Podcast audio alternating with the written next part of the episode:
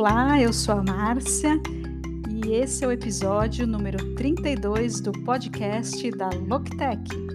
Agora vamos falar sobre melhorar a experiência do usuário e por que o menu de navegação adequado de um site é tão importante. Uma boa navegação irá ajudar você a conseguir mais cliques e tráfego, basicamente quando usuários conseguem encontrar facilmente o que estão procurando em um site a partir do menu de navegação. Eles irão passar muito mais tempo navegando no site. Eles vão ser capazes de encontrar páginas que talvez eles nem sabiam que existiam, porque eles as veem na navegação. Isso é sempre uma coisa boa. Ela também aumenta o tempo no site e diminui a taxa de rejeição, que eu discuti no episódio anterior. Assim, os usuários irão interagir mais em seu site irão clicar em mais páginas, irão passar mais tempo em cada página. Esse tipo de coisa está conectada não somente ao conteúdo, mas também em como um site está estruturado no decorrer de sua navegação. Também é mais fácil para os spiders de mecanismos de busca rastrearem seu site. Portanto, se sua navegação tem todas as páginas adicionadas no WordPress e você tem que adicionar novas páginas manualmente, a menos que você selecione a opção, você está fornecendo aos rastreadores de mecanismos de busca uma lista de todas as páginas do seu site. Então, quanto mais páginas eles rastreiam, mais páginas eles provavelmente irão indexar e depois mostrar isso nos resultados de busca. Então, isso leva a uma melhor visibilidade nos resultados de busca Espera-se que você seja mostrado como um resultado para mais buscas dos usuários. Falamos também no episódio anterior sobre indexar em dispositivo móvel primeiro. Assim, ter uma experiência melhor no dispositivo móvel significa que os usuários são capazes de encontrar a informação que estão procurando em um telefone móvel ou tablet. O site estará apenas em uma única coluna onde eles podem simplesmente rolar o cursor e procurar a informação. Nada é cortado. Isso é importante. Eu já vi sites que têm números de telefone cortados nos lados, de forma que o usuário não sabe seu número de telefone. Então, eles não têm como contatá-los. Além disso, conforme eu afirmei, isso te dará uma preferência maior nos resultados de busca. Então, indexação para dispositivo móvel First pelo Google, se seu site for responsível ou compatível com o dispositivo móvel, ele terá preferência em relação a sites que não são. E essa é uma grande diferença com relação a seus concorrentes, principalmente se eles não tiverem essa vantagem. Ele também irá focar em um design melhor em vários dispositivos. Assim, se seu site está ótimo em um dispositivo móvel, então você sabe que ele estará ótimo em um desktop, você sabe que ele estará ótimo em um tablet. Tanto faz o dispositivo que o usuário esteja acessando seu site. Você quer que ele tenha uma experiência realmente boa. E isso está interligado à usabilidade e à interface e garante que tudo esteja coeso, independentemente de como o usuário está escolhendo acessar seu site. Portanto, as expectativas com relação a que o usuário quer experimentar em seu site são muito diferentes nos vários dispositivos. Assim, o que eles estão procurando em um dispositivo móvel poderia ser muito diferente do que em um desktop. Eles poderiam querer apenas ligar do seu celular, em vez de enviar um e-mail para você através de um computador. Uma outra coisa que realmente precisa parar e pensar a respeito com relação ao dispositivo móvel é que algumas empresas têm uma versão de app em vez de um site para dispositivo móvel.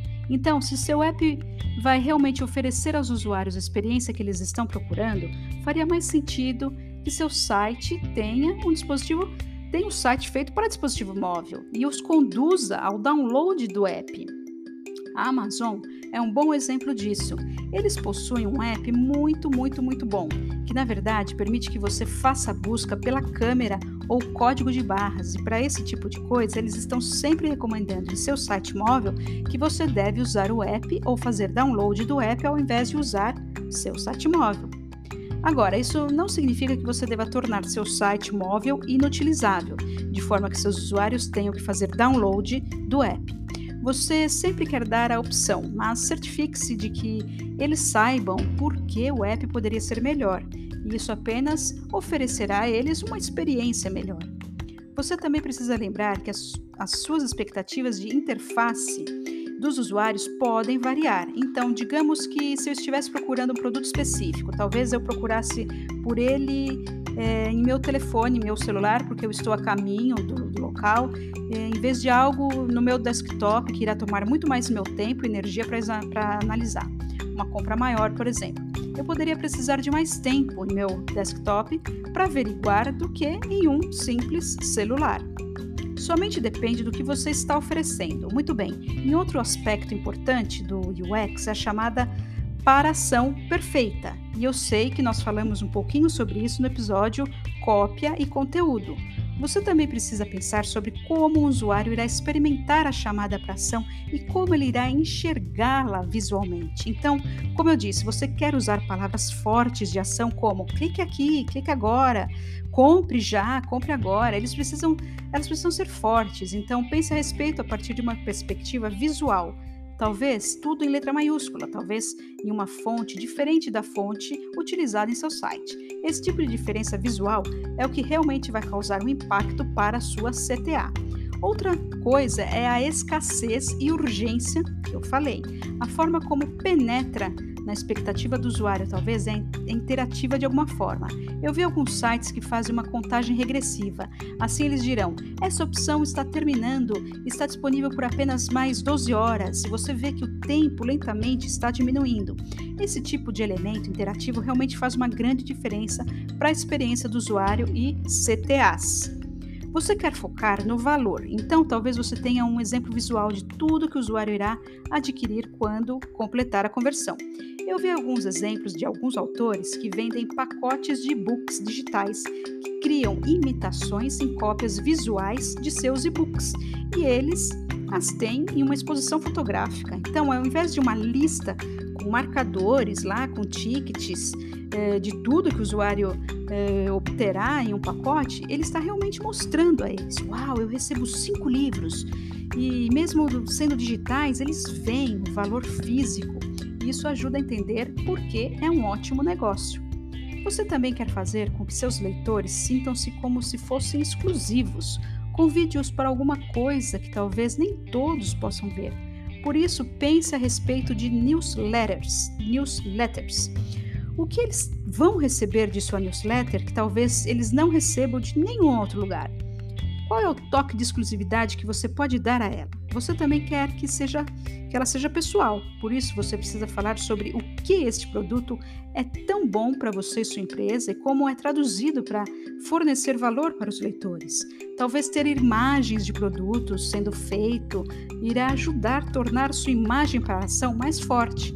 Portanto, você também quer promover o medo de perder, ou seja, a sua curiosidade e antecipação.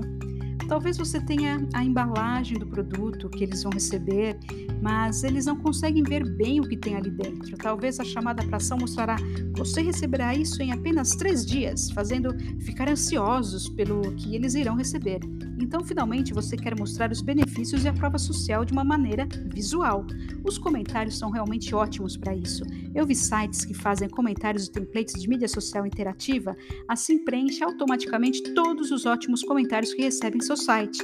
Eles são dinamicamente inseridos. É uma maneira muito legal de ver o seu público e, e o que outras pessoas estão dizendo sobre o seu produto.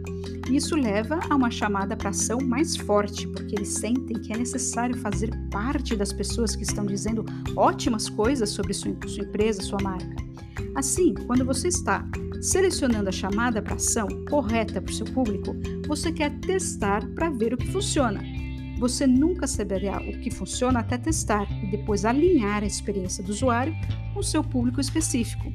Portanto, você poderia pensar sobre personas que você criou para o marketing para o seu público e certificar de que você está adequando sua chamada para ação ao que eles gostariam e precisariam, não necessariamente o que sua equipe pensa que eles querem, o que eles realmente querem. Isso é feito muito bem através de teste, como eu disse. E aí, gostou desse conteúdo? Esse conteúdo foi útil para você? Espero que tenha aproveitado essas dicas. Siga nosso perfil no Instagram, loctech.com.br. Um abraço e até o próximo episódio.